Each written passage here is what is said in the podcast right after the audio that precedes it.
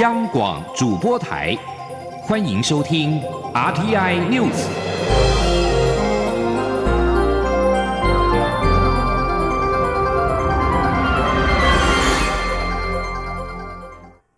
各位好，我是主播王玉伟，欢迎收听这节央广主播台提供给您的 RTI News 新闻。首先带您关注。前总统李登辉的健康状况受到瞩目。蔡英文总统今天上午九点三十分，特地协同临时取消上午行程的副总统赖清德、行政院长苏贞昌前往台北荣民总医院探视。总统府今天表示，蔡总统向李登辉的家属表达关怀，也与赖副总统及苏贞昌一起听取医疗团队的简报，并感谢医疗团队妥善照顾的辛劳。探视于上午十点十分结束。前总统李登辉在今年二月间因为喝牛奶呛到住进台北荣总治疗，但二十八号晚间在网络上传出病逝的消息。李登辉办公室主任王彦军在昨晚已经否认此事，台联也在脸书上澄清，表示李登辉仍在医院接受治疗。而前总统陈水扁今天上午被问到此事时，他祝福李登辉早日恢复健康。台北市长柯文哲也表示，上一次拜访时看得出李登辉的身体情况已经不好，所以之后就不太去打扰。至于近日是否也会前往探视，柯文哲说等清楚状况联络好再去，以避免造成家属的困扰。继续关注文化部拟委托公示执行国际影音平台一案。文化部今天发出声明，表示为了避免争议扩散，文化部终止有关国际影音平台的委托案。公示董事会以十一票对四票通过一百零九年发展国际传播数位计划前导专案，但引发不少争议。文化部声明指出，感谢董事会的肯定及支持，但是为了避免争议扩散，经过审慎评估，文化部决定终止有关国际影音平台委托案。后续推动平台的政策方向不变，文化部会持续征询各界意见，寻求最佳的执行方式。对此，行政院发言人丁仪明今天表示，尊重公示对计划执行的规划和意愿，也尊重文化部终止委托。而民进党立委则对此表示尊重，不过就公示的独立性与公共性而言，仍是认为公示是优质的合作对象。或许程序被质疑而暂缓，但仍希望文化部不要放弃与公示合作的可能，并且勤加对外事宜。前天记者刘玉秋的采访报道。公司日前举行董事会，以十一票赞成、四票反对，表决通过四年新台币五十八亿元筹设国际影音平台的国际传播数位计划，引发在野党与公司部分董事强烈质疑程序不完备，牺牲公共电视独立性，替政府进行大外宣。而文化部二十九号发布声明表示，将终止公示国际影音平台的委托案，但政策方向不变。对于文化部暂缓与公视的国际影音平台合作案，民进党立委吴思瑶表示，公共电视的运作要符合独立性与公共性，而这次引发的事件是来自公视董事会对即将与文化部合作筹设国际影音平台的政策程序上没有事先获得董事会的认可，就做了逐步细项规划。他尊重董事会的意见，也尊重文化部的决定。不过，吴思瑶也说。国际影音平台的成立对台湾是非常重要的关键时刻。英国的 BBC、日本的 NHK 近来都是用国家队的方式来做国家整体形象，台湾已经落后。国际影音平台有迫切成立的必要，而公视是营运良善、优质的媒介，成了文化部合作的对象之一。或许程序上被质疑而暂缓，但他仍希望文化部不要因此放弃与公视合作的可能。我希望让世界。冷静理性的回到事件的核心本质。如果未来呃在磋商的过程当中，我们在跟很多的媒体平台在合作的可能当中，我觉得公视还是当中一个非常有潜力的。我们也不要放弃这样的努力。民进党立委中嘉宾也说，尊重文化部的决定，但也呼吁在野党批评前，应先说明公视董事会通过的决议究竟是违反公共性还是独立性。他也希望文化部对于外界争议应该请加说明，极力争取自己的政策目标。中央广播电台记者刘秋采访报道。而时代力量今天对此表示，乐见文化部悬崖勒马，但是关于公共媒体的角色定位问题仍未解决。公共媒体不是政府媒体，将邀请文化部就此次事件进行专案报告。继续关注台美关系。美国联邦众议员蒂芬尼上周针对台美交往准则提出由我修正案。外交部今天对于美国国会议员与具体作为鼓励美国行政部门放宽台美交往限制，再次表达感谢。接下来会密切关注此修正案的审议情形，以务实态度与美方沟通，并且在既有良好基础上持续深化台美全球合作伙伴关系。前天记者王兆坤的采访报道。美国联邦众议员蒂芬尼日前针对众议院院会审议的国防部拨款法案提出修正案，要求国防部不得将预算用于执行国务院所发布的与台湾交往准则相关规范。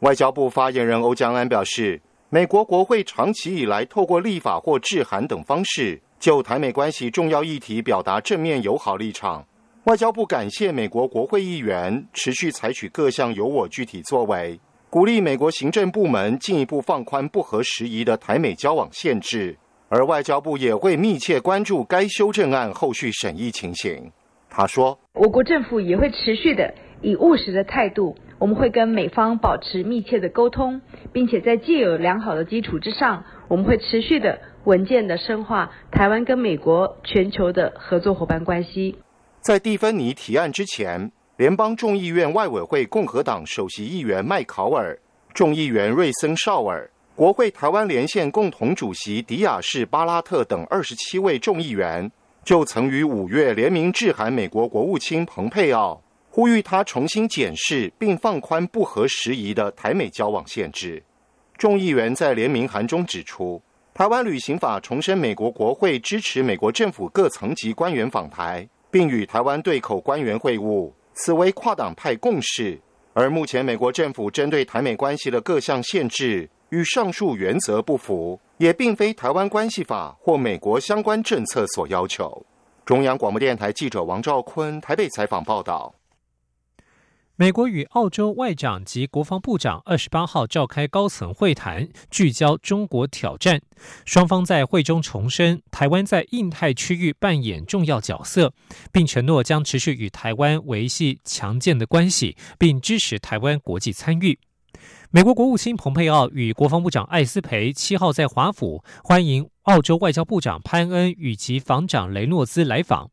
四人在二十八号召开第三十届美澳部长级资商会议，并于会后共同在国务院举办记者会。根据双方会后联合声明，会谈聚焦在中国方面的挑战、印太区域安全以及双边区域合作等议题，以及中国趁着疫情损害印太区域国际秩序及区域稳定，包括北京在香港、台湾、新疆及南海的作为。在台湾方面，声明指出，美澳外长、防长重申台湾在印太区域扮演的重要角色，也表达与台湾维系强健非官方关系的意愿，并支持台湾参与国际组织。声明表示，美澳双方都强调近期事件加强了他们支持台湾的决心，也重申两岸分歧应透过和平方式，并依循两岸人民意愿来解决，不应该诉诸于。威胁和恫吓，双方也承诺强化与台湾的捐助协调关系，并且会着重提供太平洋岛国发展协助。继续关心财经消息，国际黄金价格近期过关斩将，现货价格直逼每盎司两千美元大关。投资银行高盛认为，期货金价未来一年内将一路飙升至每盎司两千三百美元。至于外资，瑞士银行则是认为，现货金价在未来六个月内将见到最高点两千美元。尽管国际金价仍持续被看好，不过以台湾国内现货买卖来看，卖比买还要多。前天记者陈林信宏的采访报道。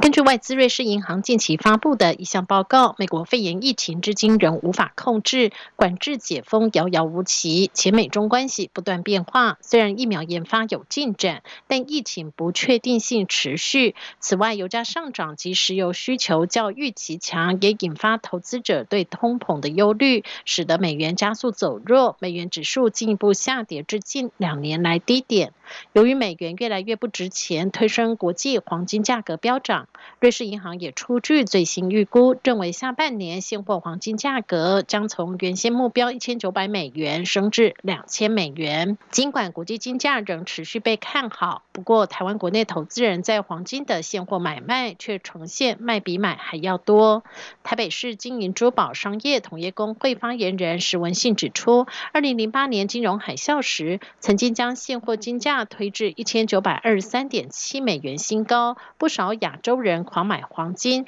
当然也包括台湾投资人。但金价逢高点之后滑落，不少人被套牢至今。如今疫情再度推升金价，国内投资人趁机解套，再加上之前金融海啸时曾买到高点的经验，因此这次反而缩手。所以目前黄金现货，台湾国内买比卖还要多，和欧美民间进场买黄金的情况呈现相反。史文信说：“以现货来讲，买卖还是会有，可可是就是买买的人的量它会比较少，反而是卖的人的量它会比较多。因为也可以讲说，也许十一年前持有黄金黄金者到现在者，他已经已已已已已经有获利，所以虽然不不不多，可是他就赶赶快抛售掉。”工会也指出，位于瑞士的两大黄金提炼厂，今年三到五月休厂一个半月，导致黄金现货供应量减少。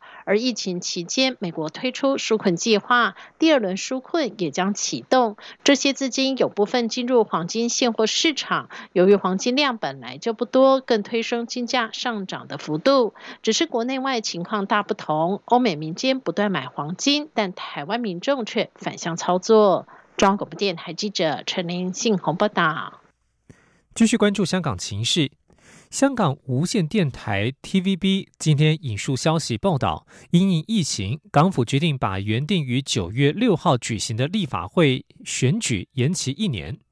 星岛日报》也报道，行政长官林郑月娥决定引用紧急法，延后立法会选举一年。至于因此而造成的立法会真空期，政府建议由现任立法会议员多做一年，变相延长本届立法会一年。由于这涉及限制的安排，港府需要提醒中国全国人大常委会做出决定，以巩固法理基础。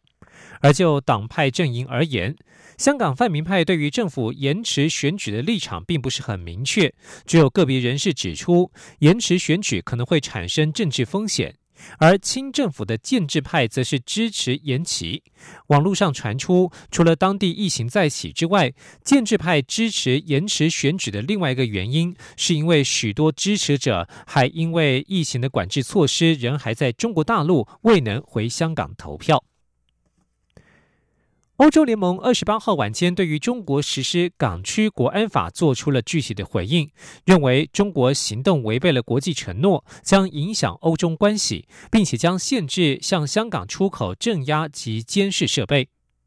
代表欧盟二十七个会员国政府的欧盟部长理事会，在二十号二十八号晚间发布新闻稿，表达对于港区国安法的严重关切，重申欧盟在一国两制原则之下支持香港高度自治以及对香港人民的声援，并且在各领域采取协调一致的措施。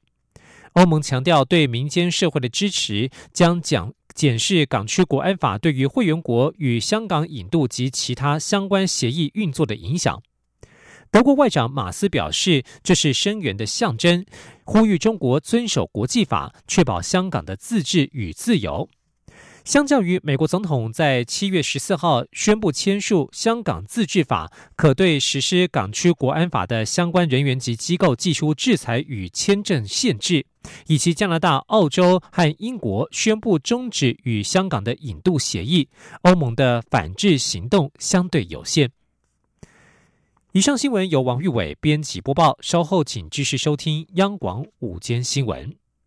大家好，我是加医科医师陈佩欣。随着疫情稳定控制，贴心提醒：防疫期间，民众仍要维持个人防疫措施，例如无法保持社交距离或搭乘大众运输工具时，应佩戴口罩以及肥皂勤洗手。落实防疫措施，民众可以放心参与各项户外活动，例如观赏户外形态的艺文表演，或从事踏青运动等有益身心健康的活动。有政府，请安心。资讯由机关署提供。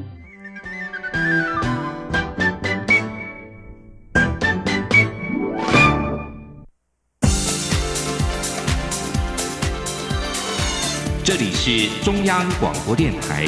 台湾之音，欢迎继续收听新闻。欢迎继续收听新闻，我是陈怡君。新闻开始，先来关心经济的数据。中华经济研究院今天发布最新的台湾采购经理人营运展望调查，指出，制造业以及非制造业今年上半年的营运状况、利润率都比去年下半年要差。不过，两大业别受访的厂商也都预期，下半年的营运应该可以获得好转。台湾金融研训院董事长吴忠书表示，尽管国际俗称武汉肺炎的 COVID-19 疫情持续，但各国也逐渐找到了防疫之道。未来经济虽然会继续受到疫情的影响，但可以预见经济会慢慢的改善。记者谢嘉欣的报道。中经院二十九号举办研讨会，探讨今年上半年制造业、非制造业采购经理人指数的走势，以及武汉肺炎对产业冲击。中经院指出，最新调查发现，受到疫情影响，制造业、非制造业今年上半年营运和利润都比二零一九年下半年来得差。两大业别的营运状况扩散指数、利润率扩散指数，通通大跌两到三成多。此次调查结果也显示，厂商都认为最坏情况已过，下半年营运将可好转，但在利润方面仍持保守态度。中经院院长张传章说：“对于下半年的营运状况预期，都认为会比上半年来得好。营运状况扩散指数，制造业也来到了五十七点二 percent，非制造业则来到五十八点八个百分点。”那另外要特别强调的是，不管制造业或非制造业，对于下半年的利润率的预期，却还是相对保守，认为会为低于二零二零年的上半年。调查也提到，针对当前营运状况、总体经济两大业别，最关心的就是疫情发展，其次为美中贸易纷争重启，至于第三名，制造业关心汇率波动，非制造业则在意两岸关系。台湾金融研训院董事长吴忠书指出，疫情是影响国际经济动向的重要因素，尤其各国疫情此起彼落，大家对于疫苗是既有期待也有疑虑。不过，现在各国已慢慢找到防疫方向，使得疫情死亡率逐渐下降。他认为，未来疫情会持续冲击经济，难有明显的 V 型反转，应会呈现逐渐慢慢改善的走势。中央广播电台记者谢嘉欣采访报道。不过，在许多国家，COVID-19 疫情的数据仍然在增加当中，而研究人员也马不停蹄的寻找治疗的方式以及药物的研发。中央研究院今天就指出，中研院基因体研究中心发现了中草药当中的白扁豆所萃取出来的蛋白质 f i l l 可以抑制新冠病毒的感染。该研究论文已经在七月二十四号刊登于《细胞报告》当中。记者郑祥云、杨文军的报道。武汉肺炎疫情仍在全球延烧。中研院二十九号召开记者会，指出中草药中的白扁豆萃取出的蛋白质 Frio 可以抓住新冠病毒表面的糖分子，进而抑制病毒感染，阻断其传播，提供新的抗疫研发方向。基因体研究中心研究员马彻指出，从白扁豆萃取出的 Frio，其结构如同一颗极小型的消波块，约七纳米立方。有四个完全一样向外突出的端点，这些端点会和糖分子产生结合作用，因此一个 f r e o 可以同时抓住在其周围的多个糖分子。尽管目前动物实验还在进行中，但在新冠病毒的细胞实验中，团队也发现新冠病毒无法进入经 Frio 处理的细胞的细胞膜，有效抑制感染至百分之五以下。马彻说：“相相较于有感染被感染的细胞，它的病毒的量，哦，那如果有加了这个蛋白质的话。”它的感染的程度大概小于五 percent。研究技师詹家崇指出，白扁豆不仅是《本草纲目》里所记载的草药，也是世界上许多地方，如印度、东南亚的日常食物。代表人类食用白扁豆已经有上千年的历史，但白扁豆也是有一些毒性，食用时要特别小心。专家从说，那在中医的古籍里面讲，其实扁豆哈，它是可以生吃的，可以生吃的。但是现在的人因为科学发达了以后，你对你那个成分，对一些毒性会比较讲究，所以有人就说，哎，里面有些毒性，确实是确实是有。所以扁豆这东西，你也生的东西，你也不适合去吃吃太多。专家也提醒，Frio 的量约占白扁豆的千分之一，要如何运用才能有效预防或治疗武汉肺炎，还要进一步的研究。但未来或许可以制作成喷雾剂，喷在口罩上阻断病毒，或喷在密闭空间如机舱，甚至制作成鼻喷剂等。中央广播电台记者郑祥云、杨文君在台北的采访报道。台湾国道路网长达一千多公里，不过目前只有十五个国道服务区，而且全数都落在南北向的国道上。为了让行驶东西向国道的旅人也有中途可以歇脚的地方，交通部高速公路局决定投入新台币将近三亿元，在国道六号的东草屯新建全台湾第一个东西向高速公路的休息站，预计明年初动工，后年完工启用。记者吴丽君的报道。高工局在台湾纵向的国道一号、三号及五号，共设置了十五个国道服务区，成为南北奔波的旅人重要的休憩点，甚至逐渐打造成为极具特色的观光景点。不过，横向的国二、国四、国六、国八及国十，迄今却连一座休息站都没有。为了满足行驶东西向国道的旅人，中途也有可以歇。角的地方，高工局决定投入新台币二点九五亿元，在东西向最长的国道六号六点七 K 西行侧东草屯收费站原址，也就是紧邻乌溪及施工中的鸟嘴潭人工湖所在，改建为休息站。交通部长林佳龙指出，尽管国六是中彰头非常便捷的高速公路，但由于缺乏休息站无法满足游客的需求，只能选择过门不入。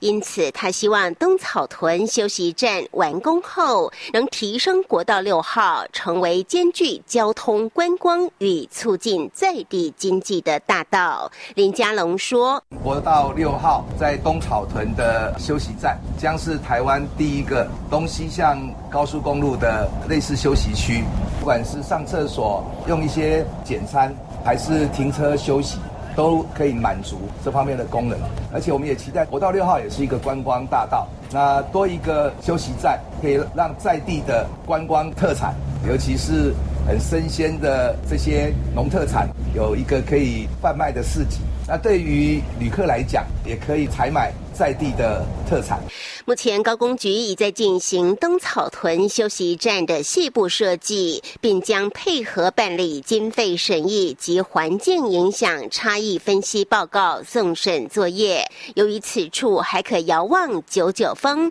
因此整体建筑造型也将呼应九九峰的山形意象，并融入节能生态及绿美化的环境。预计二零二一年初动。动工，二零二二年完工启用。中央广播电台记者吴丽君采访报道。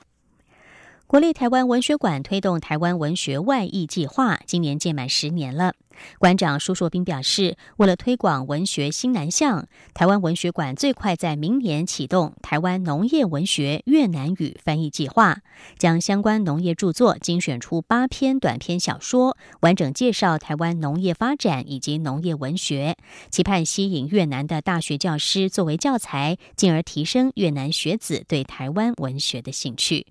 记者陈国维的报道。提倡文学西南向，台湾文学馆馆长苏硕斌表示，越南是目前台湾文学外溢最主要的西南向国家。东南亚的话呢，目前呢，越南对我们的善意是最高的。那原因当然也是是除了常常长期的以中国为想象的这样的一个边缘的关系以外呢，那还有他们有非常多的人在台湾留学跟工作。那所以这样的一个因缘使得我们在新南向的时候，越南文的翻译是我们一个主要的项目。苏硕斌提到，翻译一本著作所耗费的心力非常大，所以需要进行前期评估。台湾文学馆这几年在文学外译上也尝试透过小说选集，将非学术型的著作推。推广到外国的大学校园，而与越南译者交流时，也发现农业是两国共同的主题，所以正严拟启动台湾农业文学越南语翻译计划。我们会把台湾有关于农业，包括农村农民或农业相关的著作精选出八篇短篇小说，然后编成一本，然后有一个完整的台湾跟台湾农业发展的介绍，以及农业文学的意义。那这样子呢，主要就是希望越南的大学老师可以采用作为教材。那我们也透过大学生再去阅读台湾文学，来吸引他们对整个台湾文学的兴趣。苏硕斌说：“如果将来第一年的合作对象可以将翻译的品质和发行流通管道完整建立起来，就有机会不断持续发展。像台文馆和美国的合作已进入第二年，与日本的合作也接近第一年的完成阶段，未来都有继续扩充的机会。”中央广播电台记者陈国伟台北采访报道。再来关心的是选举方面的议题，来看到高雄市长补选的证监会本周六即将登场。民进党候选人陈其迈今天表示，他都在跑行程当中的车上看资料。民众党候选人吴益政说自己最重要的功课是把证件转化成民众听得懂的语言。国民党候选人李梅珍阵营则表示，李梅珍目前都趁行程空档闭关训练，当天会提出最贴近民众的政策规划。记者刘品熙的报道：高雄市长补选倒数十七天，高雄市选委会将于八月一号举行公办证监会，外界关注三位候选人的准备情形。民进党候选人陈其迈每天仍行程满档，媒体询问是否有时间准备，他表示自己都在行程交错的车程中看资料。把每个证件的环节了解得更清楚，而到地方与市民见面直接讨论，也有助于他未来担任市长时推出接地气的政策。他说：“我想我在车上要看资料，好，所以呃，这样行程的交错之间就专心的准备资料啊。那第二个，我们是很认真看待我们啊提出来的每一条证件，所以我也要做好准备。”啊，要把每一个政策的环节再把它弄得更清楚。民众党候选人吴益政受访时表示，过去他做很多事情，但一般市民不见得了解，因此谈论政策必须兼顾理论与民众，转译成市民听得懂的语言，这是他现在最重要的功课。他说：“因为政治还是很多专业的问题哦，要怎么把那些大家。”面对的问题，那背后是有他的逻辑跟政策的一个理由，但是又要转译成一般人听得懂的，那个这个是我现在要做的工作和功课，那这是最重要的。国民党候选人李梅珍近来每天都只有一两个行程，全力备战证监会。李梅珍竞选总部发言人吕庆伟说。李梅珍目前在幕僚协助下，趁行程空余时间闭关训练，相信在证监会上会呈现出最完美的一面。当天也会提出最贴近民众的政策规划。央广记者刘品熙的采访报道。再来看到的是，美国将在今年十一月举行总统大选，美国前副总统拜登笃定代表民主党挑战现任总统川普。拜登属意女性作为他的搭档，媒体则传出了至少十位人选。拜登二十八号对此表示，将会在八月的第一周宣布他的副手。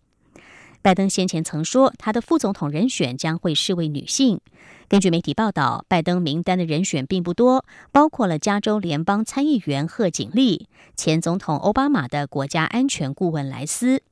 另外有三位联邦参议员也在考量当中，他们是退役战斗军人达克沃斯、麻州的华伦与威斯康星州的鲍德温。达克沃斯在伊拉克因为直升机坠落而失去了双腿。美国民主党提名总统候选人大会定于八月十七号展开。而至于美国总统川普，最近一改先前谈论疫情的语调，试图要重振他的连任希望，不过却在二十八号破功，恢复了本色。他在推特提到了误导性的医学揣测，同时批评高阶的病毒专家，还称赞一名主张阴谋论的古怪传道士兼医师。川普二十八号在他的白宫记者会当中还说，美国国家过敏与传染病研究院院长佛奇比他还受到欢迎，这很不公平，没有人喜欢他。以上 T N News 由陈英军编辑播报，谢谢收听，这里是中央广播电台台湾之音。